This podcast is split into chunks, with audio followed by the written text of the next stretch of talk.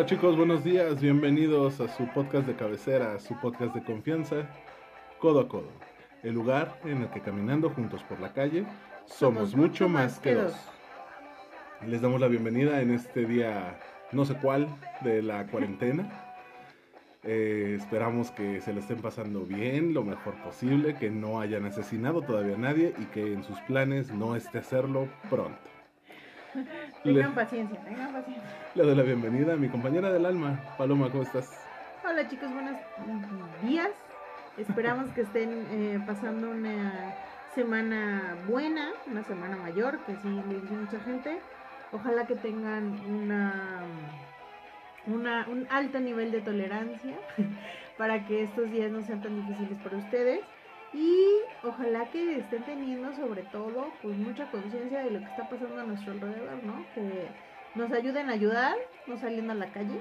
Pueden escuchar nuestro podcast, todos los capítulos que no han oído, o bien escuchar este los anteriores, volverlos a escuchar. Sí, claro, darle una segunda vuelta a toda la primera temporada, que fue bastante divertida, o a los 13 episodios que llevamos hasta la semana pasada, este es el 14. ¿En serio? Técnicamente el 14 bis, no le digas a nadie que perdí el audio, pero bueno, en fin, eh, lo importante es que estamos aquí y que a pesar de salir con un día de retraso, gracias a mi brillantez, podemos estar juntos nuevamente.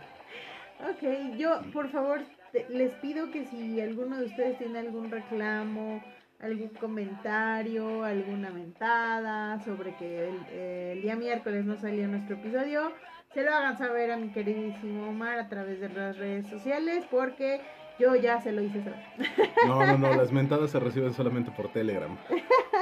Los demás lugares no apruebo los comentarios. No, bueno, pero bueno, gracias eh, por seguir con nosotros. Les traemos un programa pues muy ad hoc con la temporada, con lo que estamos viviendo en estas circunstancias especiales, pero pues sobre todo porque queremos que escuchen ustedes información que pueda serles útil y pues porque es algo que estamos viviendo todos, nosotros ya lo hemos vivido en alguna ocasión, pero que es importante que tengamos como este tipo de herramientas a la mano, ¿no? Al final creo que es bien sabido que las etapas del encierro son muy marcadas, pero también que depende de la situación de cada uno y cómo lo estemos viviendo, poder compartir experiencias y algunas técnicas o recomendaciones que nos puedan ayudar para hacerlo más llevadero o por lo menos para no colgar a alguien. Digo, nos sentimos en Big Brother. Es que eh, de alguna manera, no sé si tú leíste el libro de 1984 de George Orwell. Sí, claro. A mí me parece el mejor ejemplo de lo que de lo que estamos viviendo ahorita. ¿Por la gente, yo analizaba el por qué la gente, a pesar de que le dan las recomendaciones de no salgas, no te acerques a las personas, no saludes de beso, no, no, no, no, eh, lo hace? Y es por este sentimiento de no sentirte intimidado en esa pequeña parte que todavía tenemos que se llama libertad, ¿no? Entonces, si bien la recomendación, o sea, hasta ahorita el gobierno solo ha emitido la recomendación de que no salgas de tu casa. Bueno, hay algunos lugares en donde ya los están encerrando a fuerza. Entonces, y, yo me imagino que también el encierro en esos lugares debe de estar, pero a tope. Claro. No te quiero contar a tu pobre perra que seguramente la van a escuchar en un ratito más porque la pobre ya está desesperada porque ella se la pasa sola casi todo el día y últimamente pues ha tenido gente toda la semana. Entonces, yo creo que tiene mucho que ver con eso. Eh, justo eso, eso es un tema que aborda eh, George Orwell y señala algo bien particular, ¿no? Y dice, cuando nosotros estamos en un punto en el que todo lo que hacemos y todo lo que vemos está controlado, empiezas a sentir esa, ese dejo de rebeldía, ¿no?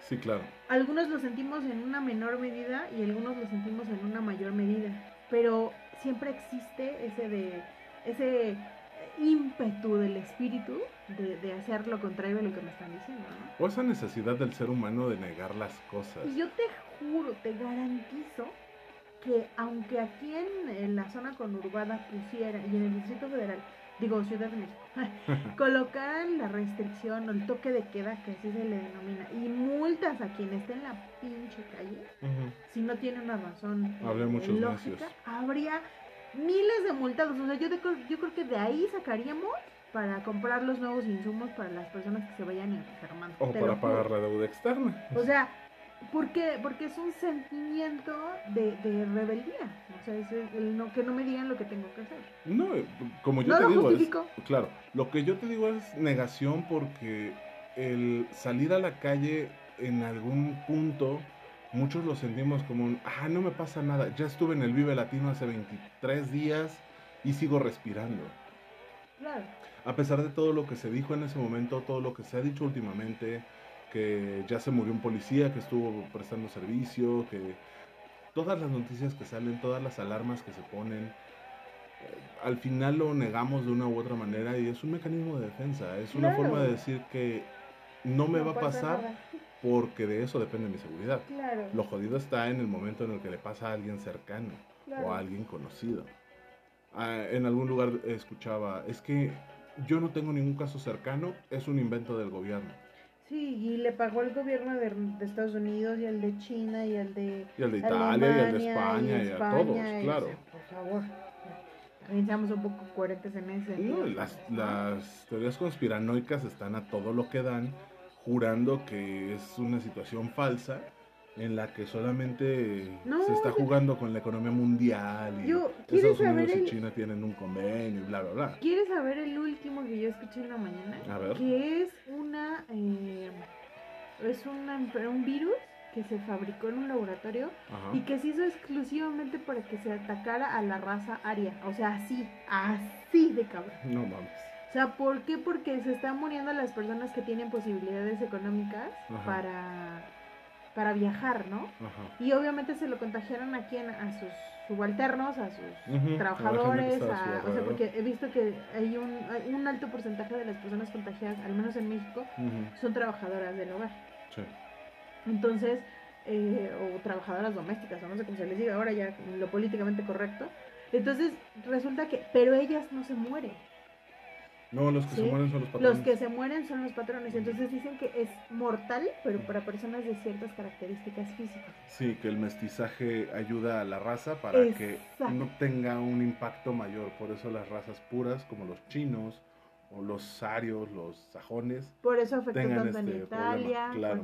Lo que sí estaba viendo y que me parece súper grueso es eh, la parte de, de cómo las personas, o sea, en el mismo Facebook publican el... uh, este, no es cierto, en el Twitter fue donde vi este, este, este tweet de una... Que sí, que no sé cómo decirle, sin decirle pendeja, perdón. Una persona. Una señora que, pro- que decía que la única manera en que un virus te puede hacer daño es cuando te lo inyectan.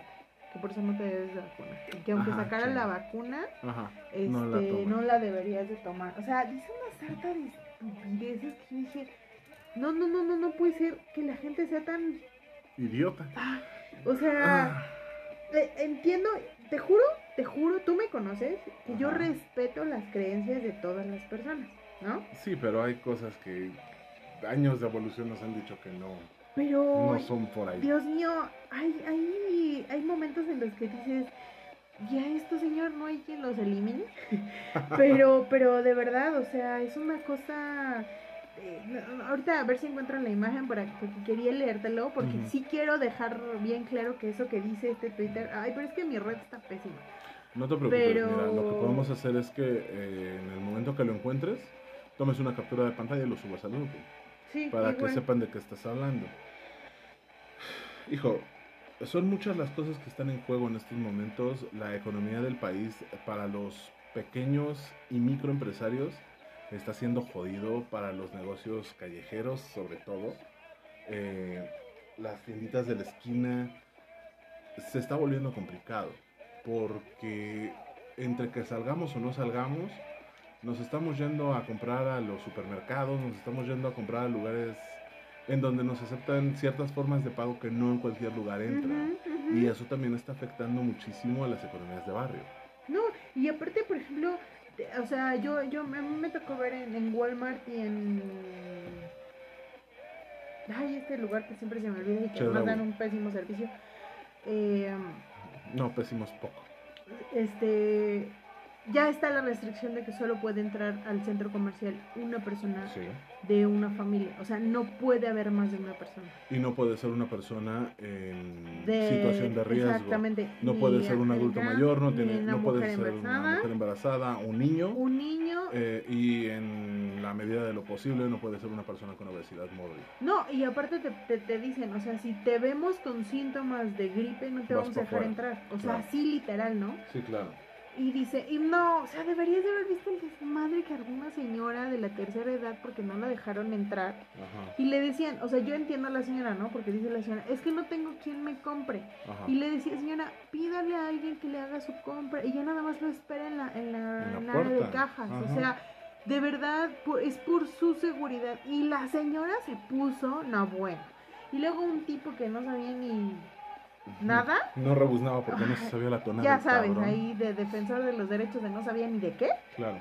Y se pone a pelearse ahí con el pobre policía que pues ni la debe ni la teme, que finalmente es una instrucción que él recibió, ¿no? Claro. Pero bueno, ya así, ya siendo más este específicos, pues efectivamente tenemos que ser como un poco más conscientes, dar un poco más de, pues, de, de, de cabida a, a respetar las instrucciones que se nos están dando. Yo sé Sí. que es bien difícil y más nosotros como mexicanos que pensamos que por ser chidos y ser chingones no nos va a pasar nada Pero sí nos pasa.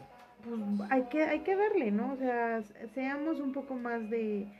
eh, ¿Qué será? Eh, no, no, no, no me gustaría decirlo este, empáticos porque... Conscientes. Exacto. Creo que, no es tanto empatía, es más conciencia. Y el que no, no lo veamos no, no quiere decir que no, no lo creamos. Fíjate, ya encontré la imagen. Ajá. Dice, los virus no están vivos. Esto es lo que dice la vieja estúpida. Y yo voy a ir diciendo no es cierto en cada frase para que quede muy claro en el capítulo. Los virus no están vivos. No tienen núcleo ni respiración celular. Falso. No pueden transmitirse a través del aire. Falso. No son contagiosos. Falso y recontrafalso. Un virus no mata gente. La gente muere de otras complicaciones. Ajá. Falso. Los virus son producidos por nuestro cuerpo como solventes Chinga. para deshacer tóxicos y residuos causados por pesticidas, chemitrales, radiación, etc. Ok. 5 gramos, o sea, mm, no entiendo qué, pero bueno. Ajá. Falso. Una gripa es la manera en como tu sistema inmune trata de sacar toxinas. Falso. No mames. La única manera de recibir un virus interno, externo, es inyectado en tu cuerpo a través de las vacunas. Falso. Los, los virus no son malos a menos que sean inyectados en tu cuerpo. Ellos son nuestro mecanismo de defensa para sacar toxinas. Yo no sé de dónde lo sacó esta vieja estúpida, pero Cristo Jesús, o sea, imagínate lo que estás, déjate de lo que le estás, lo que le estás transmitiendo a la gente que te sigue en tus redes sociales. Finalmente la bloqueas y, Ajá, ¿No? que diga estupideces. Pero lo que le estaba enseñando a sus hijos, por Dios. Puta. Hace un rato escuchaba una rutina de un comediante que decía que hay mucha gente que no debería de reproducirse. De Esa es una de ellas. Estoy, estoy totalmente de acuerdo. O sea, no es posible que seamos tan, pero tan, pero tan pendejos, ¿verdad?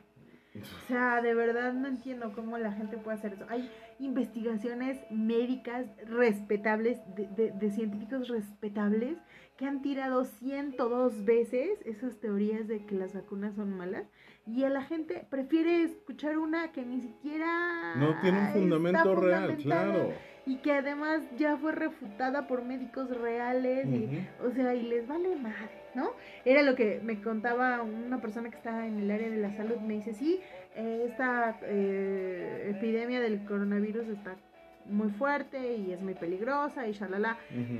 Pero yo te diría y la epidemia que está habiendo de sarampión ya hay más de 400 casos Y nadie los pela. ¿Por qué? Porque estamos todos metidos en lo del coronavirus. Claro. Y todo, y toda esa, esa epidemia que se está dando de sarampión, que es algo que, señores, ya estaba erradicado en nuestro país. ¿Sí? Esa epidemia se está dando por personas estúpidas que no vacunan a sus hijos. Y que ahorita son los millennials que se están muriendo de sarampión. ¿Sale? ¿Por qué? Porque como no los vacunaron de chiquitos, ahorita ellos no solamente son los, los, eh, los que se están enfermando, sino son transmisores. Y no solo no los vacunaron, tal vez les metieron la primera vacuna, pero el refuerzo se fue al garete. Claro, por supuesto. Y es lo que está pasando, no solo con los millennials, los centennials, todos los, los que siguen tienen un esquema de vacunación jodidísimo. Y muchos van a dar la, el pretexto, te voy a decir la razón, no, no es una razón, es un pretexto, de que nunca hay vacunas en el sector salud. Eso también es falso. No, es Las cierto. vacunas se llegan a agotar, sí, Sí, claro, pero si pero si estás chingando, Sí, te juro que la vacuna llega. No, claro. Pregúntale a mis enanos. Gracias a mi esposa que es terca como... Dice Polo Polo, es terca como la caca. Cuando dice a salir, es a salir y le vale madre. No importa dónde esté. Exacto. Están perfectamente vacunados. Le decían, no hay vacuna. Ah, perfecto, ¿cuándo vengo? El miércoles. El miércoles estaba ahí. Ay, todavía no llega mañana. Y mañana estaba ahí. Pero eso tiene mucho que ver con cuánto te, te involucras en ese tipo de situaciones. Claro. Ahora, ¿cuál es la vacuna que tenemos actualmente para el coronavirus? Muy simple. El Lavarte encierro. el- El encierro y lavarte las manos. No hay más. Eso es, eso es, eso es importante. Es que tienes que dejar tu ropa cuando salgas a la calle, entrando a tu casa. Las medidas adicionales, como quieras. Pero lo básico es evitar salir de tu casa lo más posible. En la medida de lo posible no salgas. Aviéntate 15 días encerrado si tienes la posibilidad. Lávate las manos y mantén tus ambientes limpios. No importa que tengas mascota, no importa que tengas hijos, no importa que tengas la ventana abierta todo el día. Mantén tus ambientes limpios. Limpio. Orea la casa, por supuesto que orea la casa. De hecho, esa es una de las recomendaciones de la Secretaría de Salud y que está también en la, organiza- en la página de la Organización Mundial de la Salud. Hay que ventilar los Claro. espacios cerrados. No, me vas a decir, es que vivo con mis papás y todavía nada más tengo mi cuarto. No importa, güey. Ventila tu cuarto. Claro. Tienes una ventana, tienes una puerta, ábrelos, deja que circule el aire. No te vas a morir porque circule el aire. Al contrario. Al contrario, te va a hacer mucho bien. Estás medio paranoico, no importa. Para eso se inventó el Lysol, para eso se, inventó el cloro, Claro. para eso se inventaron tantas cosas que Al final que desinfectan. dicen que es muy bueno, que está sirviendo ahorita mucho para esto. Exacto. No vas a hacer combinaciones extrañas de químicos porque Ay, sí, también por favor, generas también, una sarta no, de idioteces. no. Pero puedes limpiar con un químico que sea efectivo. El pinol, el cloro, bueno, el perclorito, ¿cómo se llama? Perclorito de... Triclorita de sodio. Esa madre. Oh, bueno, mis clases de química las pasé de noche. Oye, Si no, me está escuchando tampoco- Palacios me va a odiar, pero yo, bueno. yo, yo tampoco me fue muy bien en. en Pero química. manejas mejor esos conceptos que yo. Es que tenía un profesor que era súper chistoso. Bueno.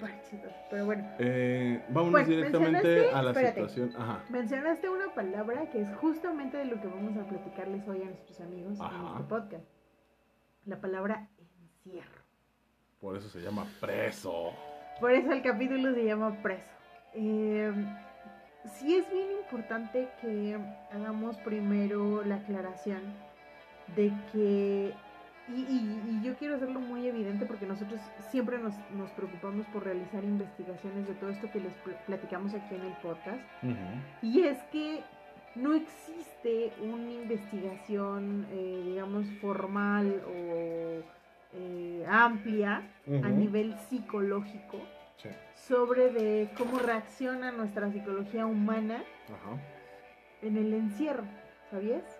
Existe, pero para los casos particulares de circunstancias como por ejemplo eh, presos, eh, este, los diferentes tipos de prisiones, el, eh, el- presos de, de- de- en, este, por Pues ejemplo sí. como en las Islas Marías. Sí, o- sí, sí, eh, situaciones carcelarias, pero normalmente las, Exacto. los estudios van relacionados entre los, los custodios y los presos.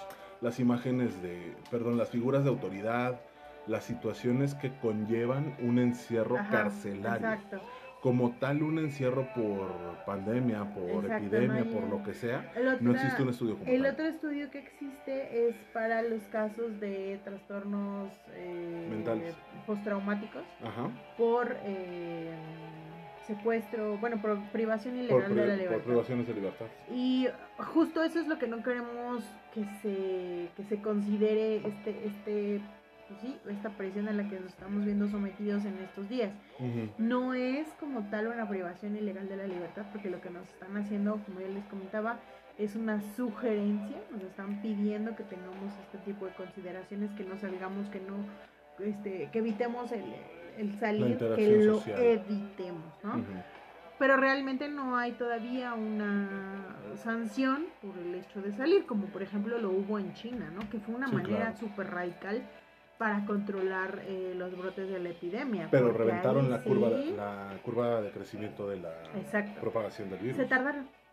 Sí, se tardaron. Pero en el momento que tuvieron que tomar la decisión, lo, lo, tomaron y lo ejecutaron. Entonces, y más allá con la cantidad de gente que tienen, si es claro. Entonces, justo eso es lo que vamos a platicar el día de hoy y lo vamos a platicar ahora sí a través de nuestras propias experiencias. De lo, de, eh, bueno, les voy a, poner un poquito en contexto. Tanto Omar como yo eh, padecimos, no sé si esté correctamente. Vivimos. Eh, vivimos la, la cuarentena en la que se vivió en los meses de abril y mayo del año 2009 eh, a raíz de la epidemia que hubo en México sobre el H1N1. Exacto, la influenza H1N1. Eh, y eh, por eso tenemos la experiencia en todos los ámbitos que vamos a tratar en el día de hoy, ¿no? y, justamente eso quería que, quedara como en el antecedente para que tuvieran una percepción mucho más eficaz de por qué es que nosotros les podemos platicar de esta experiencia, ¿no? Porque ahorita pues ya los dos vivimos en una situación totalmente diferente, pero sí tuvimos esa parte de, de asociación, ¿no? De conocimiento. Entonces, sí era importante platicarlo y justo pues a partir de acá te hago, te cedo la palabra para que tú nos cuentes cuáles son los tipos de encierro de los que vamos a hablar el día de hoy. Bueno, realmente tipos de encierro como tal no, pero sí las variables que podemos tener o en las que hemos vivido y pueden estar viviendo nuestros escuchas. Está desde el encierro de soltero, que vives tú solito en tu casa, de o lo que sea, y te las ves contigo mismo todo el tiempo. Vamos a empezar por los solteros. Ok, me parece. Eh, es un grupo un poquito más marcado donde puede existir riesgo de volverte loco y salirte. Buscar la manera de, de colarte para ver a alguien, convivir con alguien o hacer algo, porque estás todo el tiempo en tu casa solo. Tenemos muchos medios eh, al alcance de la mano con los que podemos sobrevivir. Están los videojuegos, están los servicios de streaming, las películas, está eh, todo lo que hayas podido juntar de, de libros, Blu-rays o lo que sea series de televisión, televisión de paga, internet, YouTube, lo que quieras. Pero al final te termina fastidiando todo. Entonces, para... No, aparte somos seres sociales. Claro. Está bien cañón eh, permanecer tú solo. Parte de las de los medios sociales actuales son Zoom, eh, el servicio este de Google Duo, FaceTime, WhatsApp, eh, el mismo Facebook, Twitter, TikTok, lo que quieras todos esos medios funcionan para no terminar de volverte loco en el encierro y tener contacto social, pero no los explotamos de la manera concreta o correcta porque solamente lo estamos utilizando para trabajar. Estoy soltero, soy un godínez que trabaja de sol a sol de lunes a viernes y los sábados voy mediodía a la oficina y el domingo lavo mi ropa. Entonces realmente no trabajo, no hago mucho más eh, de forma social. A veces me salgo con los de la oficina el viernes, a veces me salgo el sábado a hacer algo más, voy a ver a mis papás y se acabó. Claro. El cambio ha sido muy radical para ellos porque han tenido que sobrevivir sin los trayectos a la oficina, sin estar padeciendo con el metro, sin estar padeciendo trayectos muy pesados si tienen coche, moto o algún medio de transporte particular. Eh, el tráfico ha reducido de una manera increíble. Si tienen que salir, si les ha tocado ir a la oficina, en lugar de hacer hora y media, están haciendo 30 a 35 minutos. Entonces, si los trayectos cambian, el tiempo sobra, los horarios de sueño se ven alterados. Por más que intentes cumplir con una rutina o que te toque ir a la oficina, de cualquier manera no estás gastando la misma cantidad de energía, pero te estás metiendo exactamente la misma cantidad de comida. Entonces, no estás durmiendo lo que deberías porque Sí. tu cuerpo tiene más energía de la necesaria. Y aparte de la energía, ¿sabes? También psicológicamente, pues escuchas las noticias. O sea, ahí no hay gente por ahí va. Oye, ya no veas esas noticias. Nada. Ajá. Entonces, Lo estás haciendo demasiado. estás alimentando esa ansiedad que a todos nos puede generar. Claro. Y llámese ansiedad porque creas en, el, en lo que está sucediendo y tomes una, un partido de decir, ay no, pinche gente la que sale, la fregada, no sé qué, no sé qué. Ansiedad porque no lo creas y digas, pinche gobierno que nos dice mentiras y Ajá. Me mantienen aquí encerrado y no es cierto. También. Y ansiedad también por la parte de cuánto tiempo va a durar, no puedo ver a mi gente, este, no puedo ir a ver a mis papás, no me puedo ir de vacaciones, no puedo, No puedo ir a ver a mi novia, no puedo ir a ver a mi amiga cariñosa, no puedo ver a mi fuck friend, no puedo hacer nada más porque ellos tienen otras situaciones, otras creencias, otra, otra visión y no me, no me lo permite. Los ataques de, de pánico, los brotes de ansiedad han sido muy marcados, sobre todo en este tipo de población, Claro. porque no hay una contención. Algunos tienen un terapeuta con el que trabajan una vez por semana, una vez cada 15 días, pero hasta eso se ha alterado, porque no se están dando las terapias de manera regular, o si siempre eran presenciales, ahora se está investigando o descubriendo la manera de hacerlas virtuales. Eh, no sé, la rutina cambia en general. Que eso también está súper cañón porque yo, yo escuchaba de mi terapeuta que, pues sí, la parte de las eh, terapias eh, no presenciales se está poniendo en boga, porque mucha gente que a lo mejor iba al, este, al, al psicólogo o al terapeuta, como le quieran llamar, Ajá. una vez al mes, o sea, Sí. está pidiendo consultas cada ocho días o cada 15 días, porque es único desfogue. Claro, es su única interacción social. Y, y porque es donde puedes contar todo, ¿no? Cómo me siento, dónde estoy parada. O por lo menos es el único lugar donde tienes contacto con otro ser humano Exacto. que te escuche. Exacto. Entonces, eso es importante. Pero me decía ella, también tiene una, una connotación en- energética muy fuerte. ¿Por qué? Porque en donde tomas terapia, ahí en ese lugar es donde se queda la vibra o la energía de lo que sacaste, de lo que eh, vibraste, de lo que eh, este, expresaste durante tu sesión, ¿no? De lo que trabajaste. punto. Entonces, el hecho de que lo estés haciendo en la cama donde duermes, en la mesa donde comes, o en la mesa donde trabajas, Sí, ¿sí? Entonces, sí está siendo un, un- un tema, este, o en la, en la sala, o sea, yo porque no, tú sabes que no acostumbro la sala, pero en la sala en donde te vas a descansar o te Ajá. vas a relajar viendo televisión o, o o leyendo, ¿no?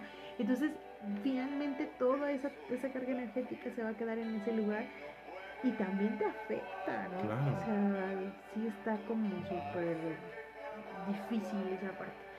¿Qué recomendación se le puede dar a una persona que vive sola y está afrontando este encierro a su manera? Iniciando, no revientes tu rutina. Si hacías ejercicio, busca la forma de hacer ejercicio en tu casa. Busca tutoriales en YouTube. Hay aplicaciones muy buenas en, en las tiendas de aplicaciones de cualquier eh, sistema operativo eh, que te pueden ayudar. No necesitas un tratamiento como el Insanity de los 90.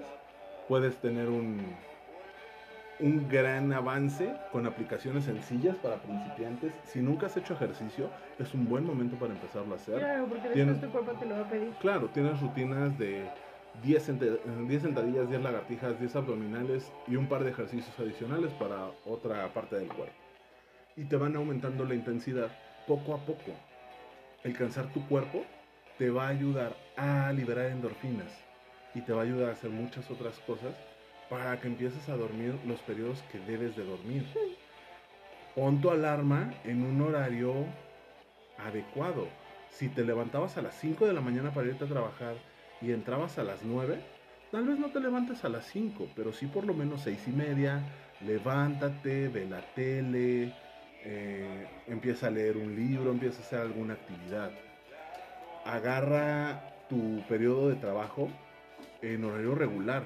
No estés contestando correos a las 12 de la noche pensando que los demás están trabajando a tu ritmo. No, y, y no presiones a las personas que te prestan servicios porque tú crees que como están en home office tienen la misma eh, disponibilidad de tiempo que tú, ¿no? Más allá de eso, lo haces porque no estás presionando a la otra persona, de una u otra manera te estás presionando tú. Entonces, establece tu horario de trabajo. Si trabajas de, de 8 y media de la mañana a 6 y media de la tarde, que ese sea tu horario laboral. Pero recuerda que a la mitad del día tienes un horario para salirte a comer. Exacto. No puedes salir a comer y tienes dos horas. Ah, pues levántate, suspende tu sesión o pon tu anuncio de que estás ausente. ¿Qué estás comiendo, Ve, literal? exacto, ve, prepárate tu comida, siéntate, come, ve la televisión, eh, escucha música, pon videos en YouTube, descubre algo que te pueda funcionar. No vas a, a durar las dos horas comiendo, no vas a durar las dos horas viendo un video, pero tal vez puedes encontrar un tutorial o un algo de educación a distancia. eh, la UNAM tiene muy buenos programas de educación a distancia que ahorita están libres. Hay series en muchos eh, medios de streaming. de streaming. Claro que se están liberando. HBO anunció hoy que va a liberar algunas series para que las veas gratis en abril. Pero sabes que también, esa es una parte interesante. eh, ya que te vas a, a dedicar, a- o sea, que te vas a dar tu tiempo para hacer esta, estas actividades que no son de trabajo, Ajá. eh, eh, no te claves y te sigas viendo hasta las 4 de la mañana las series. No, no, no, O no, sea, no. Establece de verdad, horarios. de verdad, traten de conservar sus horarios, porque a mí me pasó en 2009. Sí. Eh, yo no estaba sola, pero este, pues como al otro día no me tenía que parar temprano y nada más tenía que ponerme a contestar este, correos desde mi correo, Ajá. pues me dormía a las 3, 4 de la mañana y el otro día no te quiero contar la Sí, cruda claro. física que tenía. No, por y no te levantabas a, la- a las cinco y media, seis que lo hacías normalmente, te levantabas a a las para las 10 ocho. de la mañana, claro. No, sí me levantaba a las 8, pero tu cuerpo te lo reclama. Claro, y andabas de malas. No, de- no comías de la, o no comes de la manera de- eh, adecuada. No, bueno, En 2009 a mí me pasó, yo estaba trabajando para eh, un instituto electoral, entonces mis horarios eran flexibles, pero de repente era, no, pues no necesito que vengas a la oficina. Yo perfectamente me levantaba a las 11 de la mañana, me iba a trabajar a las 12, terminaba a las 4, me regresaba y seguía haciendo lo que estaba haciendo. Me ponía a jugar videojuegos toda la tarde, me daban las 4 de la mañana y me volvía a dormir para levantarme y volver a hacer la misma rutina. No, bueno. No me funcionaba. Vivía yo solo. Y ya me imagino tu cansancio eterno. Sí, claro, andaba de malas todo el tiempo. Vi- eh, insisto, vivía solo. Estaba en planes para casarme, estaba viendo eh, todo lo que necesitábamos para casarnos, pero realmente no estaba utilizando mi tiempo de manera adecuada. Eh, muchos de mis problemas fueron por horas de sueño. Claro. No había streaming, sino te juro que me aviento varias series de, de refilón. Pero esto ayuda mucho, el que tu rutina se mantenga, funciona. ¿Qué otra cosa puedo hacer como soltero para quemar el tiempo? Hay juegos de mesa, hay rompecabezas, hay muchas otras cosas que puedo hacer yo solo y no necesito a los demás. Quiero tener comunicación, me quiero poner una briaga. Abre una botella que seguramente tienes en tu casa Sí. inicia una, una videoconferencia por Zoom y déjala abierta para que se incluyan las personas que quieran. A lo mejor incluyes a uno o dos de tus amigos que tengan la, la misma opción y empiezan la brega ustedes. Pero dejen que los demás se vayan colando solos y van a llegar a un punto en el que tengan una briega de 10, 12 personas que tal vez 3 se conocen. Y puedes empezar a conocer gente nueva a través de ese medio. Obviamente con todas las medidas de seguridad, no vas a, a estar dando datos ni nada por el estilo, pero sí vas a tener la oportunidad de conocer a alguien más. Y, y, eh, seamos coherentes y conscientes, ¿verdad? Si me dedico a, a- si parte de mi trabajo es de atención a clientes, Ajá. pues también preséntate, bañate, límpiate. No, claro, nunca dejes de Este, bañarte. Aunque no te vean No en, la, en la eh, videoconferencia, sí, háganlo, pónganse bonitas, pónganse guapos, perfúmense para ustedes mismos, ¿no? De inicio. No se, no se encierren a que nadie me ve, puedo, nada más me van a ver de la cintura para arriba, entonces me pongo una camisa, un saco, medio me peino, pero ando en calzones. Luego nos pasa lo que al cuate este de ESPN. Y fíjate que yo no he visto el video, pero nada más de que me lo cuentan, me Confía en mi palabra, fue muy cotorro. ¿qué Pero bueno. Este es el caso de los solteros. ¿Qué pasa del- de las parejas? Tienes un poquito más de facilidad porque tienes una persona a tu lado con la que quieres estar. Exacto. Pero empiezas a rayar en el problema de sobreexponerte a tu pareja. No tienes ¿Quieres tema estar- de conversación. Y quieres estar todo el tiempo en, el en la misma habitación, compartiendo la misma mesa para trabajar, viendo las mismas series, viendo los mismos videos, viendo los mismos TikToks, viendo todo. Escuchando el mismo podcast. Exacto. No está mal que lo hagas un rato. Pero si son una pareja que los dos trabajan y los dos han estado viviendo por separado tanto tiempo, nada más llegan, se ven un rato, platican de sus días, la mañana siguiente platican un rato y se van a trabajar. El cambiar cuatro horas de convivencia por 16, Está cañón. haciendo de cuenta como que duermes 8, está muy cabrón. Porque te quedas sin tema de conversación después de la primera semana. ¿No, ¿No viste ese meme que sacaron los abogados? Bueno, yo tengo muchos amigos abogados.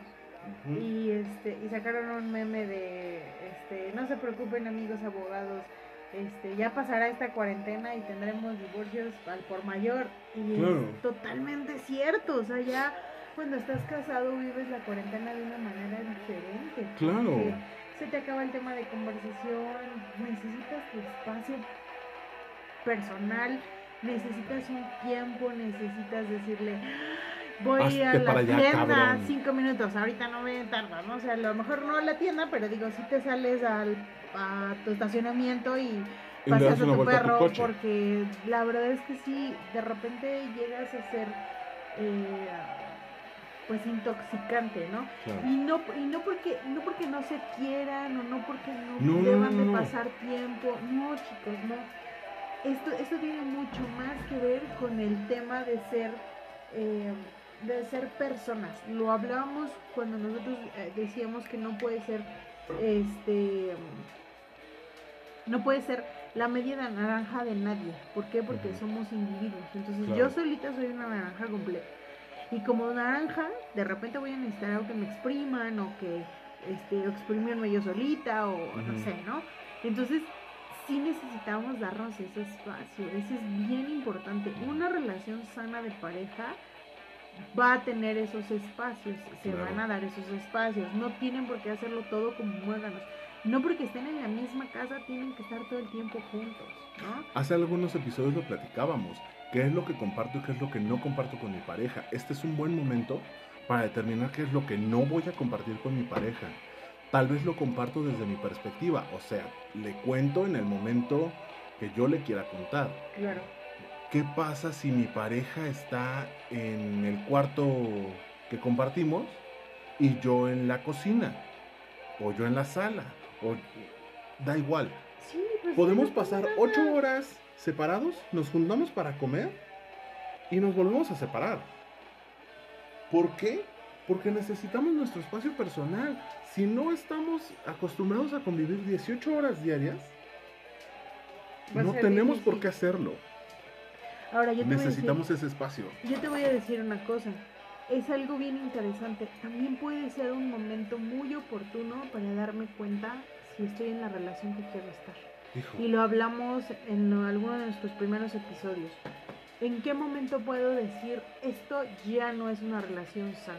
A Claro. lo mejor no me voy a separar en medio de la cuarentena porque va a estar súper cabrón, pero sí lo puedo tomar como, a- como- o sea, plantear como posibilidad para mí primero, analizar las, las expectativas que tiene mi relación, cómo está funcionando en este momento que es crucial, en el momento en el que yo digo, sí puedo pasar 24 horas del día con él, a- o 20 horas del día y que me dé 4 para mí solita, no puedo pasar más de dos horas con él. Está chido como una relación de, de, de, este, coge amigos o cómo se dice, este, de, de, amigos con derechos. Eh, está padre como una relación de, de cuates, está padre como una, eh, eh, digamos, una oportunidad para conocer más a un amigo, pero no quiero una relación 24/7. Y es un buen momento para darnos cuenta. Bueno, entonces, un follamigo te puede funcionar, pero en esta época de cuarentena, creo que es importante el desarrollar el concepto de pareja y saber si realmente queremos estar con la persona con la que estamos. Decías, decías que no estás de acuerdo con que terminemos una relación a la mitad de la cuarentena. Creo que es un buen momento para terminarlo. Si en este momento no me está funcionando, sabes que gracias, pero no gracias. La situación de, de la separación, la ansiedad, eh, todo lo que puede conllevar la separación va a ser magnificado por la, por la época, pero pues al final es una decisión que se tiene que tomar. Y que no puedes dejar para después. Sí, Porque si no estás a gusto, ¿qué chingados haces ahí? Correcto. Entonces, ¿qué recomendación tenemos para las parejas? Lo mismo. Empiecen con las rutinas bien establecidas, no estén cortando horarios de trabajo, no se dejen eh, influenciar por el, ay, bueno, lo puedes hacer al ratito, porque de todos modos aquí vamos a estar todo el día. No.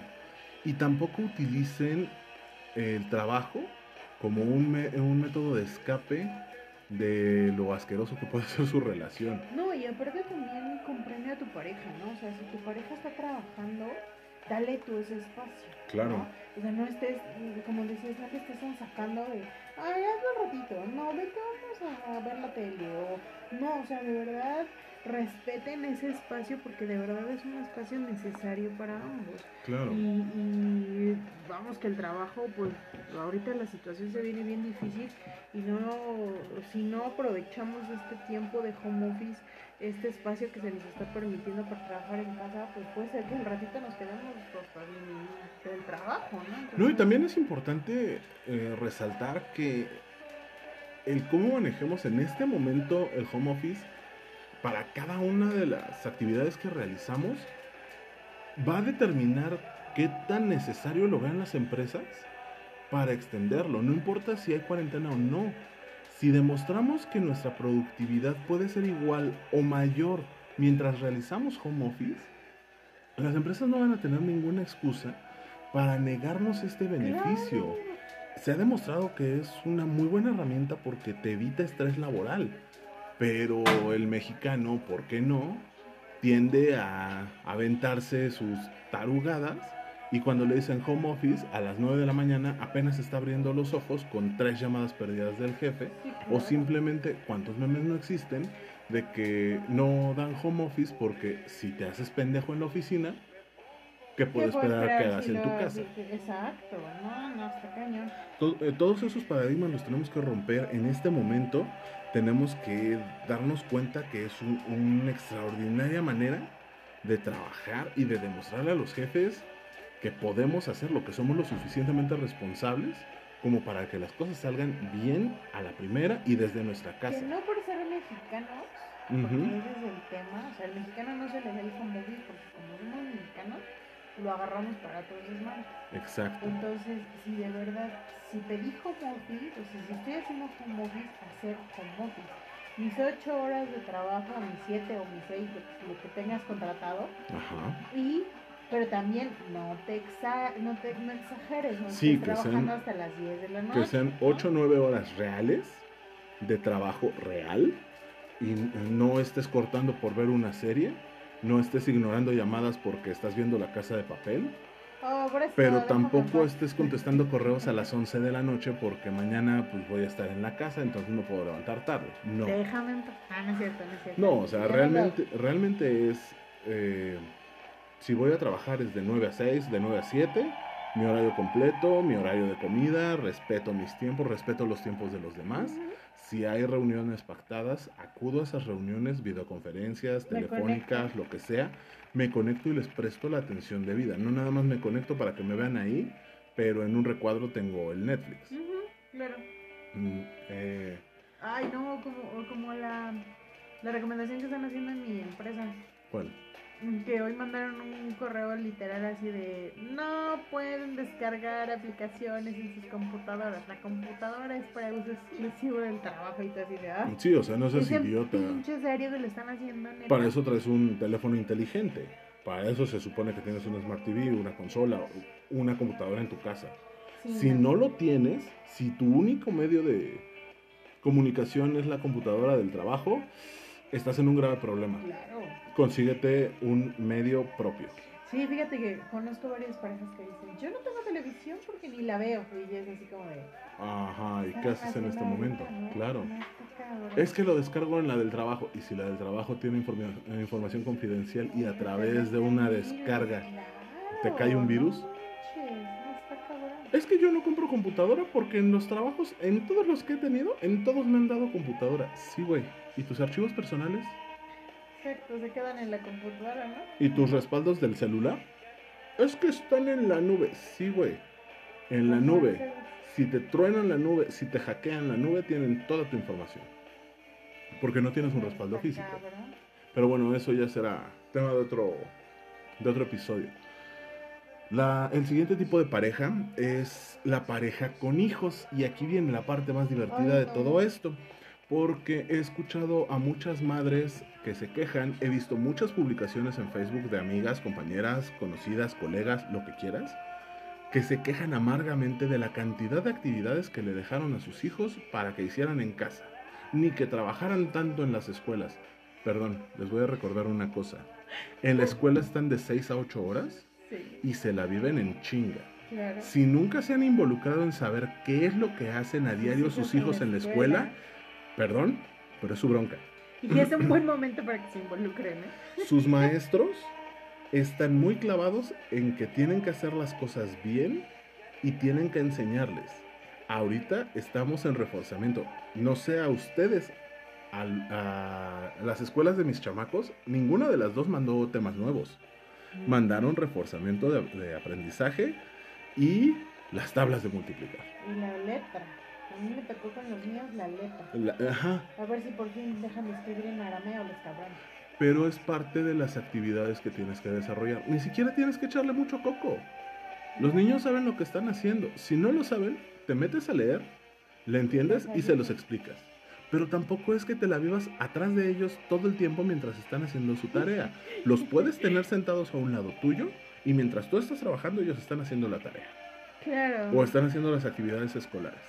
Porque una gran ventaja es que las, eh, las actividades escolares que mandaron no conllevan tarea. No, Entonces No, tienen no, toda la tarde libre Y y dales un horario específico. exacto. Eso, justo eso. No es necesario que, eh, bueno, tus hijos no están de vacaciones, No. de arranque. Bueno. Esta, Esta semana y la semana que ya. sigue sí, pero márcales tú esos periodos. Porque la semana pasada no estaban en cua- diferente. no estaban en de vacaciones y a mí me tocó escuchar en el lugar donde vivo, me tocó escuchar muchos niños que se levantaban a las 10, 11 de la mañana se salían a, ju- a jugar, medio desayunaban, medio comían y en la tarde les gritaban que se metieran a hacer tarea. Perdón, no es tarea. Son actividades escolares. Las actividades escolares, si tu hijo está en la mañana en la escuela, empiezan a las 8 de la mañana. Sí, claro. Si tienes habilidades musicales, si tienes habilidades deportivas, les das una actividad adicional. Pero las actividades escolares, los trabajos que hacen con libritos y cuadernitos, son a partir de las 8 de la mañana. Y así como tú no debes de perder tu rutina de trabajo, aunque estés haciendo home office, ellos no tienen que perder su rutina de la escuela, aunque estén en su casa. Claro. No, y sobre todo, es una recomendación que es la tercera vez que repetimos, para establecer horarios. Ok, estás en tu casa y no te vas a levantar a las cinco y media de la mañana porque es un desperdicio. Claro. Pero sí levántate a las 7, arréglate, ponte bonita, que tus hijos se levanten, se arreglen, tiendan su cama. Y ahora sí, vamos a bajarnos, yo a trabajar y ellos a hacer sus actividades de la escuela. Claro. Las estás supervisando, las terminan, ahora sí, ponte a leer un rato. Ay, mamá, es que me, o sea, ellos no mandan, Claro. mandas tú. Es que no les gusta. Qué pena, me da su caso. Yo ¿A ti te gusta una leer? doctora, a mí me fascina. No, no, no, o sea, a la mamá que dice, es que no les gusta leer, ¿a ti te gusta leer? Es No, lean juntos. Claro. Tienes hora de comida, lean juntos. Claro. Hay audiolibros. Claro. Hay libros en, en YouTube que te van contando. Escúchenlos juntos. Claro. No, es que ellos prefieren ver la televisión. No, güey. O sea, otra es vez. que es un tiempo, o sea, Ajá. para todo. Es hay tiempo de aprendizaje, es horario de actividades lúdicas. Sí. No quieres que lean, no quieres que vean videos en YouTube, perfecto. Ponlos a hacer actividades en la casa. Que te laven los trastes, que te barren. Lo van a hacer con las patas. Claro, y lo vas a tener que volver a hacer tú, pero por lo menos ellos se sienten útiles, están teniendo una actividad física, tienen su concentración puesta en una cosa. Yo, por ejemplo, ¿sabes qué hice? ¿Qué? Ok, van a lavar los trastes, perfecto. Se van a dividir los trastes. ¿Cómo? Sí, la mitad uno y la mitad la otra. Y rompían ¿Cuántos son? platos y eh, uno lavaba una parte y el otro lava. entonces, no, no, no. no, Yo lo hubiera sí, hecho. Pero, pero lo que sí hicieron en, en, en el caso de las cucharas es que se dividieron las cucharas. ¿Sí? Por Mm. entonces fue una operación matemática. Tuvieron que contar las cucharas y después dividirlas. ¿no? Claro. Entonces, finalmente a través del ejemplo físico Ajá. estás teniendo actividad con ellos. Sí, claro, los- no, no quieres que laven los trastes porque son hombrecitos. Ok, Una respetable, pinche ¿no? mentalidad retrógrada, pero bueno. Ok, ponlos a que te limpien los frijoles. Ajá, que escojan ¿Sale? Este, y hazles, a ver, hazme montoncitos de 10, decenas, unidades, decenas y centenas. O sea, de verdad, hay muchas actividades físicas que las maestras en su, en su infinito saber y que ah, las admiramos cada vez más, porque la verdad es que yo con dos estoy que me vuelvo loca. Y no porque no les ponga los espacios ni nada, sino porque finalmente entre mi trabajo y los enanos es bien difícil. Y miren que mi marido me apoya. Pero siempre es una carga extra, ¿no? Ahora imagínate una maestra Con 40 que cabrones. tiene 20, 30, 40 cabroncitos Sí. que son todo un pinche show. Sí, no, y que van desde el que es callado y que no hace las cosas al que sí las hace o al que las hace, pero aparte se las hace rápido, que ese es mi hijo, las hace rápido y se pone a distraer a los demás. Claro. Entonces, sí, o sea, la verdad es que mis respetos, saludos a todas las maestras que nos escuchan, porque de verdad que es una labor titánica. Hacerlo con tus propios hijos es difícil, pero hacerlo con los que no son tuyos debe estar más cabrón. Sí, por supuesto. Entonces, eh, respetos para ellas, pero el punto específico aquí es dale el tiempo a tus hijos que requieren. No estás aventándote cuatro horas en el tráfico. Esas cuatro horas perfectamente se las puedes enfocar por a ellos. Además de las actividades escolares que no, no son muchas, parecen muchas, pero realmente no lo son. Recuerden que tienen seis horas en la escuela los chamacos, mínimo. Entonces se tienen que realizar esas actividades en un periodo de tiempo similar. Es que las hace más rápido, qué bueno, pero tú estás con él. Adicional a eso, no solo es educación escolar, No, claro. también juega con ellos. Invéntate actividades. Eh, hoy yo me estaba rompiendo la cabeza porque ya no se me ocurre qué hacer. O sea, ya hoy llegué al punto de decir a la chingada que se pongan a ver la televisión porque la neta no se me ocurre qué hacer con ellos. Yo ya estoy desesperado. Y entonces llega tu amiga Paloma. Además de que Palomita me, me echó la mano entreteniendo a uno de mis enanos las siguientes cinco horas. No, no sé cómo te voy a agradecer que te hayas puesto a armar un rompecabezas con él. Ya me traía soleado que quería armar un rompecabezas y la neta, yo no puedo. Sí, pero No se me da eso de la y no paciencia. terminarlo. Y mi esposa se le da, pero se desespera, entonces, ¿para qué Claro. la ponemos a gritar, no? Claro. Entonces, eh, el que tú hayas llegado y te hayas puesto a armar un rompecabezas con él me funcionó mucho.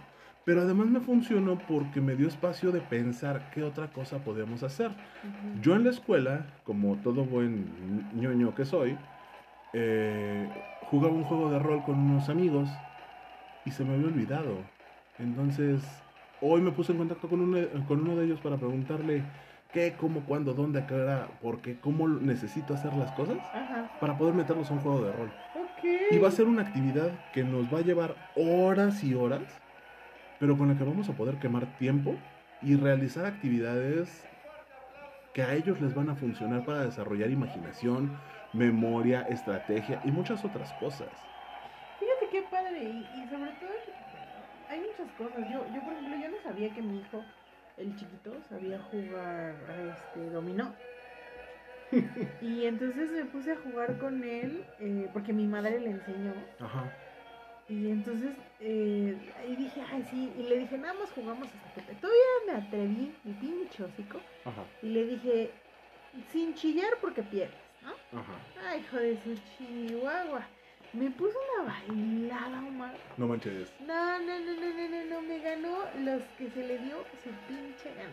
O sea, sí. No me digas, y además te los ganó bien, ni siquiera sí, sí, de sí, churro. Sí, no, no, no, no. O sea, de verdad el niño sabe contar las, las fichas, de cuáles son, puede cerrarlo, se guarda su fichita para cerrar el juego. O sea, de verdad, de verdad, es un cabrón. No, mis respetos para ese chamaco, entonces. Mm.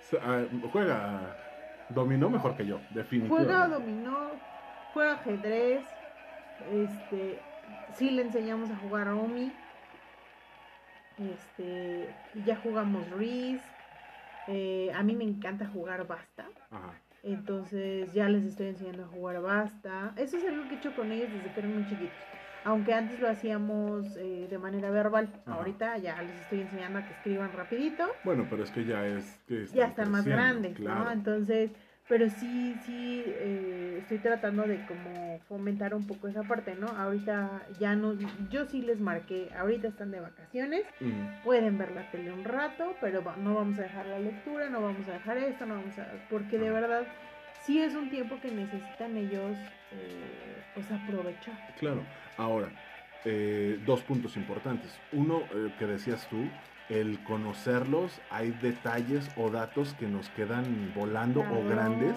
de cuánto conocemos a nuestros hijos. Fíjate. Juramos que los conocemos como la palma de nuestra mano y caemos en la misma dinámica que tú habías mencionado en algún momento. Exacto. Realmente no los conocemos. Tú que tienes una comunicación cercana con tu hijo, no sabías Que era tan bueno. para que era bueno para el dominó. Lo habías puesto a jugar basta o lo habías puesto a jugar ajedrez y era regular. Pero en el dominó te paró una No, bailada. cabrón, cabrón. Mm, Y no lo sabías hasta que lo viste en ese momento. No, ¿y sabes? Un, día de esos que dices tú se me sobrecalentó el cerebro Ajá, y dije, a ver, no tengo tiempo ahorita de jugar con ustedes porque estoy chambeando. ajá, Entonces les puse, pero yo estaba ahí, sí, sí me explico. Les puse la televisión en YouTube ajá, y hay una serie de videos que por cierto lo recomiendo mucho. Este, que dicen 100 preguntas de cultura general, literatura, mitología, Capitales capitales, cosas así. etcétera, ¿no? Bueno, estas fueron 100 preguntas de cultura general. Te ajá, juro que yo me quedé con la... Hasta dejé de hacer lo que estaba haciendo. ajá. Me quedé con la boca abierta. Porque mis hijos respondieron, yo creo que de esas 100, fácil respondieron 70 preguntas. Y dijeras, ah, pues respondieron de México. No, o sea, la capital de Holanda, este, contestaron, eh, este, eh, quién era Adolf Hitler, o se ponían la imagen de, de, no sé, ah, bueno, una que me sorprendió, pusieron la imagen de Winston Churchill ajá. y reconocieron la imagen, pusieron la imagen de Galileo Galilei, o sea, sabían quién había inventado la pasteurización, quién había inventado la penicilina, o sea, cosas que dices, wow, o sea, tus hijos saben muchas cosas que tú no estás Que no estás familiarizada. familiar- familiarizado con, lo, con que lo sepan, ¿no? Claro. O sea, otra pregunta que a mí me pareció sorprendente, y bueno, que me queda claro porque mi hijo está leyendo un libro que habla sobre la cultura este, Ah, sobre, ajá. eh, Oye, ¿qué- sí, no manches, qué bien maneja los datos el chamaco. O sea, eh, sabe, sabe quién fue Moctezuma, que no se escribe Moctezuma, que se escribe Moctezuma, este, Tenochtitlán, Teotihuacán, los, la diferencia entre los mayas, y yo así, No, no, ah, el yo día que amo, platic- tú sabes que yo amo la, la, el día la que historia. platiqué con él, quedé de llevarle el libro de Tlacaelel porque ya merece leerlo, está impresionante. Pero esos datos nos pasan de noche porque no, no nos tomamos No el tiempo para sentarnos con ellos. No. Ahora, el siguiente punto de este mismo, los videojuegos que onda para los chamaquitos ahorita. Ah, no, bueno. Yo creo que es un buen momento para ver qué es lo que están jugando si ya les soltaste los videojuegos. Y si no, que se los empieces a soltar ahorita que puedes estarlo supervisando. Me niego rotundamente. Yo con mis hijos quiero hacer eso, pero es sentarme con ellos y ver qué es lo que van a jugar y qué están o qué están jugando para saber a qué le estoy entrando. Y si quieren jugar algo más o por ejemplo, eh, hace rato que tú estabas con Gabriel que yo estaba armando la escaleta, yo estaba escuchando una la rutina de un comediante. Y Gabriel se estaba riendo. Mi hijo, el más chico, se estaba riendo de lo que estaban diciendo. Pero sé que se lo puedo poner porque en lo que he convivido con él, me ha escuchado con podcast, me ha escuchado con rutinas de comediantes y le explico lo que no entiende. Y de lo que se ríe es un ¿qué te pareció gracioso? Como el día que te preguntaron, ¿no? ¿Qué significaba tres kilos de rato? Ah, no. Y, igual escuchar ese tipo de preguntas de tus hijos es súper importante, ¿no? Porque, Claro, Porque tienes que ser muy coherente en que, o sea, no puedes ser tan estúpido como, eh, perdón que lo diga tal cual, pero como fueron nuestros padres de decirte, chingada madre, que no digas grosería. O sea, ¿cómo Sí, te explico, no? o que llegaba, que escuchabas la palabra sexo y le preguntabas a tu papá o a tu mamá y en lugar de contestar te hacían un chiste. Claro, exacto. Eh, al final a ti te dejó marcada, Claro. a mí me dejó marcado, pero tratas de, de no cometer esos mismos errores con ellos, porque para eso se supone que estás pasando tiempo con, con ellos y te estás involucrando en su educación. Exacto. Y eso es lo que más puedes rescatar de, de todas estas actividades que están haciendo en casa. Claro. El conocerlos y el saber cuál es el punto en el que están. No irnos con el, es que traen un chip diferente, están más acelerados. Sí, güey, pero ¿qué tan más acelerados están? Pues, Sé muy honesto contigo mismo. A su edad, ¿tú preguntabas esas cosas? ¿O solamente las pensabas y no las preguntabas? Sí, claro, te quedabas con la idea que te dejaba o, o lo escuchabas de tus amigos o de la calle o, o sea, la verdad sea. es que no preguntabas muchas cosas, ¿no? Claro. Entonces, justo en ese, en este es un buen momento para convertirnos en esos padres que nos hubiera gustado tener, Claro. ¿no? Ahora, ya tienes, pa- ya eres padre, madre, con tus hijos, viven juntos en una familia clásica. ¿Qué pasa si eres padre soltero y tu pareja No está en otro lado? Eso está súper cabrón. Tienes que compartir esto y dividirlo. La- las custodias compartidas están cabrones, porque son dos rutinas diferentes. Necesitas un gran poder de comunicación con tu expareja, con la, con la madre, con el padre de tus hijos, y saber Ser buenos amigos. Exacto, necesitas saber cuáles son los avances y que se pongan de acuerdo. Todo esto que estamos diciendo en una sola casa se tiene que dividir a dos y que ambas partes cumplan la misma función. Nada de que yo soy el bueno y tu madre es la mala. Es involucrarnos al mismo grado y ponernos de acuerdo en lo que estamos haciendo.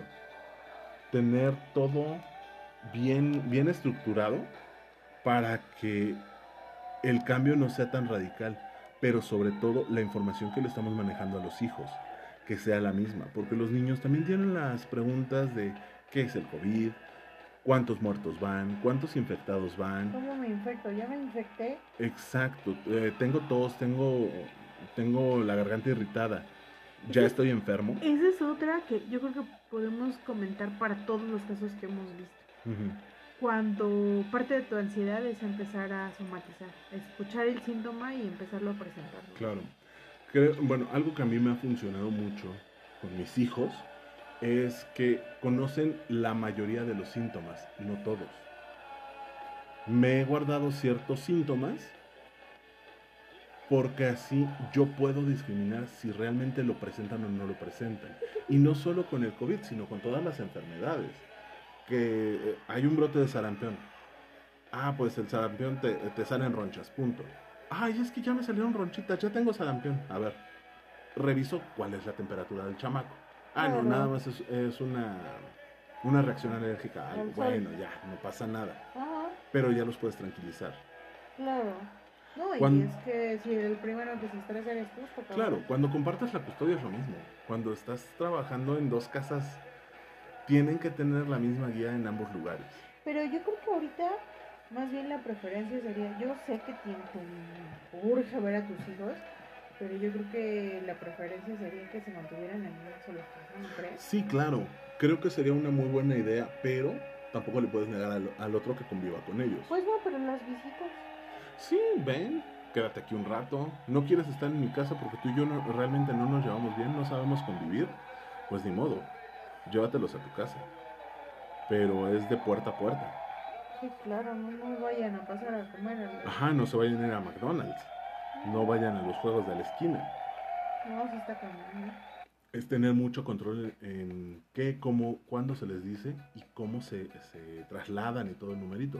Porque si no, ellos mismos van a empezar a tener problemas entre que mi papá dice A y mi mamá dice B. Claro. ¿Cuál es la real? Y la Sí, que más les convenga cuando va a ser la papá real. dice no es cierto y la mamá dice sí es cierto, pero cuídate, protégete. Exacto. Entonces necesitamos llegar a un punto medio. Es mucha comunicación entre los padres. Sí, claro. Y, y pues ahí sí aplicar doblemente las medidas de seguridad. que sí definitivamente. es importante mm, eh, ser coherentes también en si tu papá dijo que no hay videojuegos, no hay videojuegos. Si tu mamá dijo que a leer es a leer. Si tu mamá dijo que de 9 a 3 te toca estudiar, pues de 9 a 3 te toca estudiar, ni modo.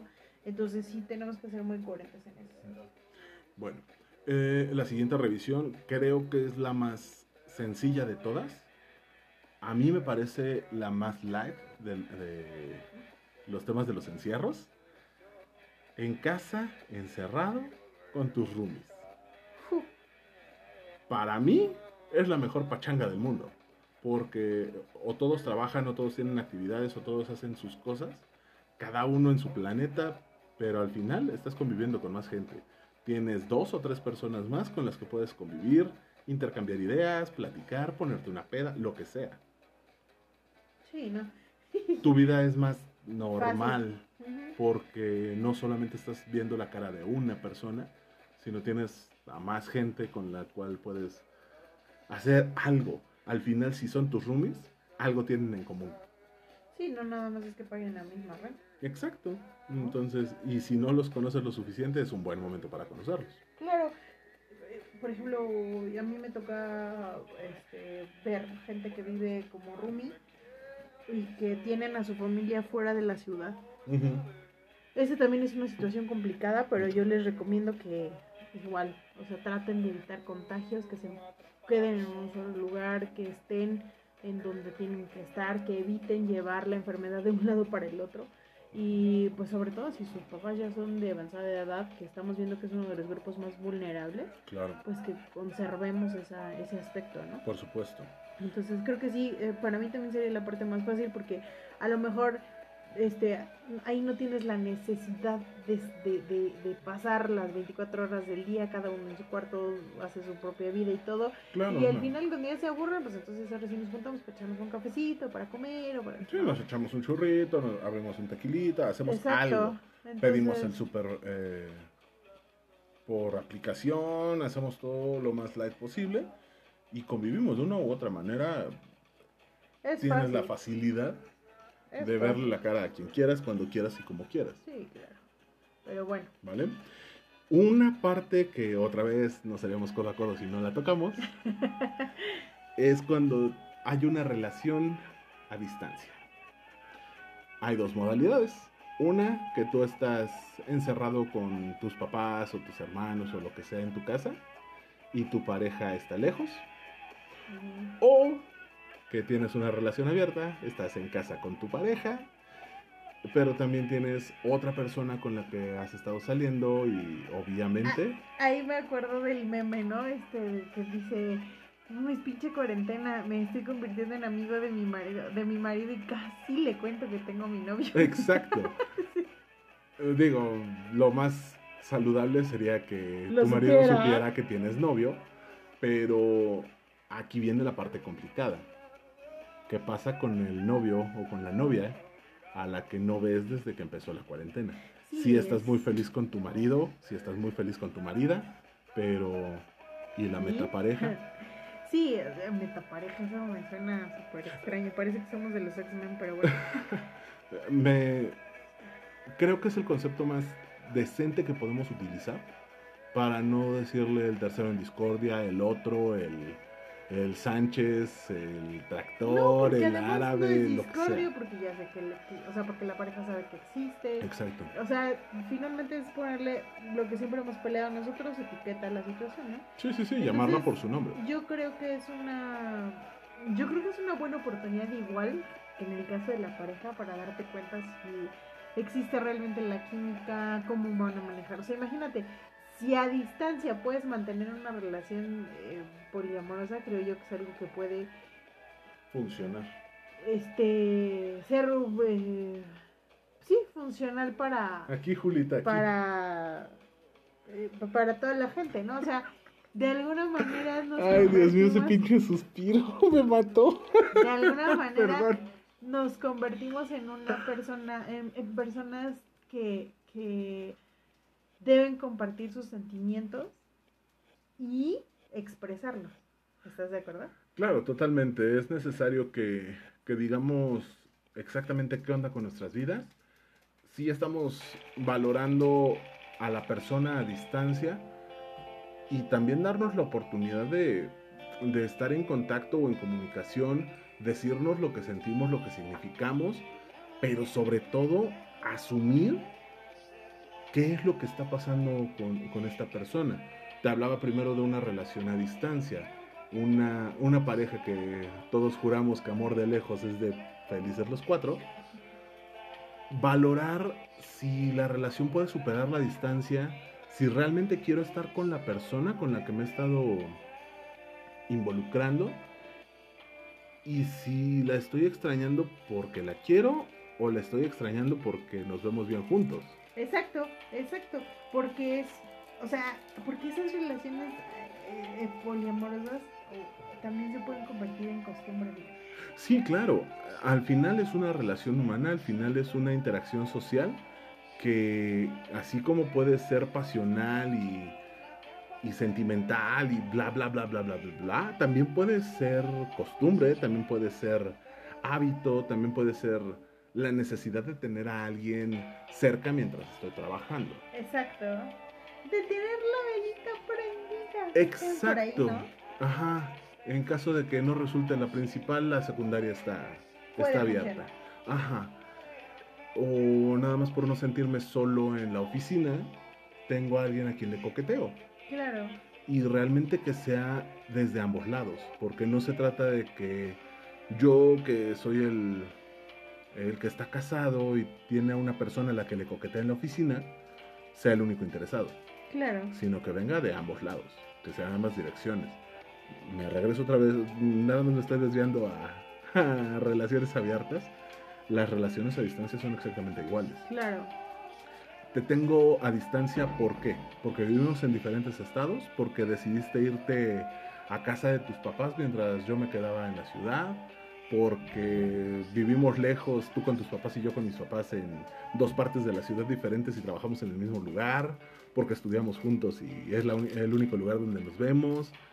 He hecho algo para intentar verte, tú me has limitado para verte. ¿Qué es lo que está pasando?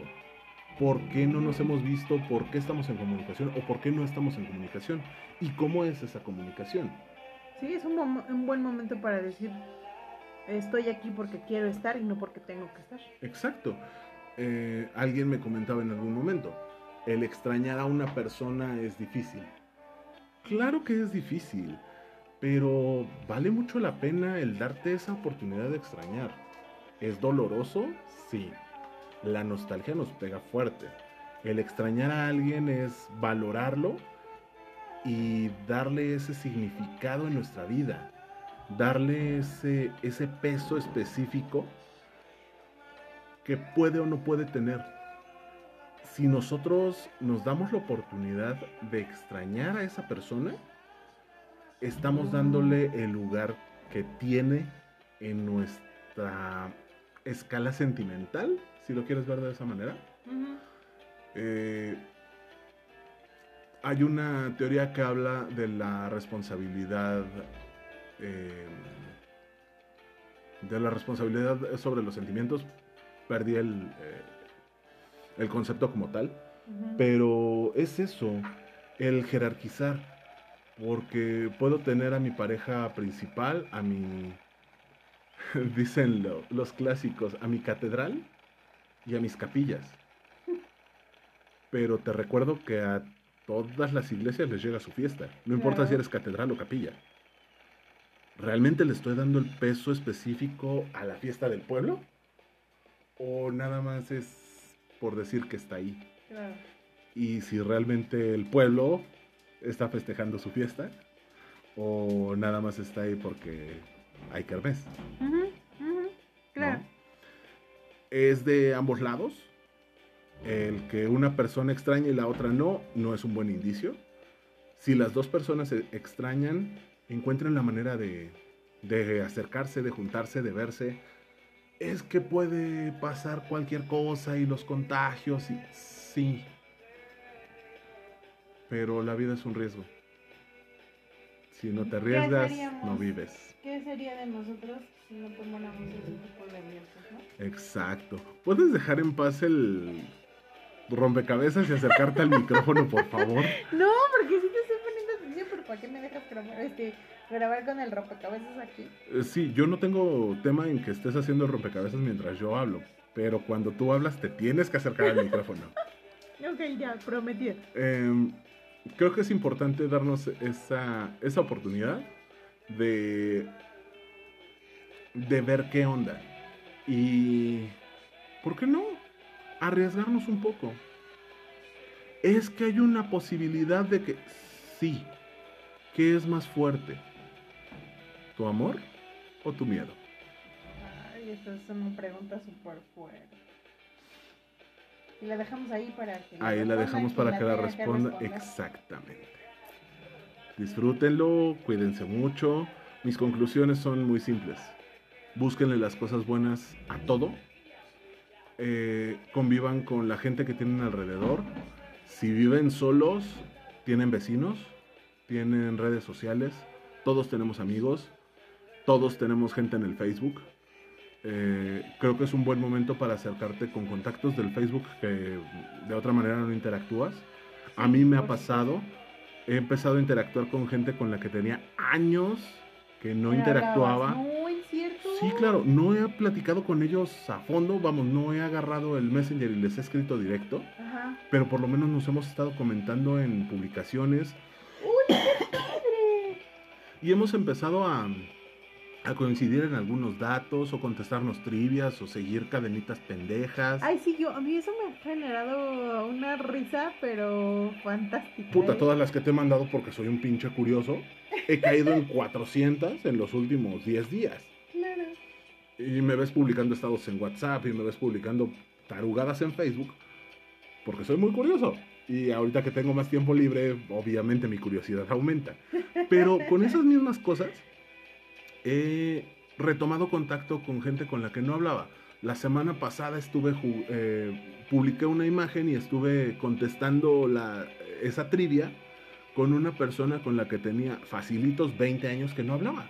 No. Sí, ¿cómo claro, y nada más estuvimos intercambiando mensajes en la publicación, pero a mí me llenó de gusto el poder interactuar con esa persona que hace 20 años no hablábamos. Y que además nos hace mucha falta, porque Claro. justo ese fue, el, ese fue el propósito inicial de Facebook, Ujú. el reunir a la gente que no puede reunirse. Y Exacto. esto es para lo que debemos usarlo, no para publicar pendejadas. Y con los amigos de toda la vida sí tengo contacto, sí platicamos, de repente no coincidimos, pero seguimos en contacto. Qué y, padre. y de eso se trata. Y hay muchas actividades que se han abierto de forma gratuita. Está Scrabble en línea, está Risk en línea, está. Uno, está Maratón. Hay muchos juegos que puedes ir desarrollando tú solo, o en con línea. tus amigos, sí. por con tus amigos o con desconocidos. Es, adictivo, no es cierto. No te vuelvo a jalar a, a una actividad de esas. No, pero la verdad es que es muy bueno, chicos. Esto, esto que nos está pasando, de- decía mi, mi, abuelo y tenía mucha razón. Cuando más oscuro está, es porque ya va a amanecer. Y justo eso es lo que nos pasó a la humanidad. En el momento en el que creímos que nuestro peor peligro era una tercera guerra mundial, nos dijo la madre tierra, no, el peor peligro en este mundo son ustedes, échenle ganitas porque pues, si no, De quien me voy a deshacer va a ser de ustedes, no de las Exacto, especies. todas las demás cosas me funcionan, ¿no? Entonces tan, tan así que ya estamos viendo que la misma Tierra está recuperando sus, sus procesos. No sé si lo han sentido ustedes. Efectivamente ha hecho más calor, pero también a nivel climático, no sé si tú lo has visto, Ujú. el mundo está retomando su, su etapa. Este ya es un periodo para que empezaran las lluvias, ya están empezando en Cuando antes era junio y todavía no llovía. Sí, claro. Sí, ahorita ha estado lloviendo. Sigue siendo atípico porque va empezando la primavera, pero hace muchos años, los primeros días de, de abril, de abril. llovía.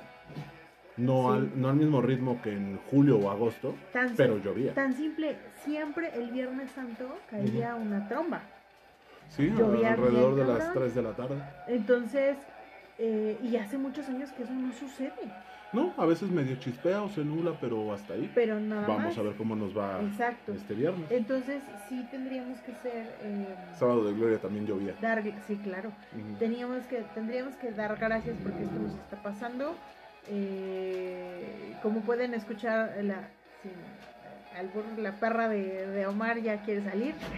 Así que vamos a darle su, su espacio también a ella, pobre.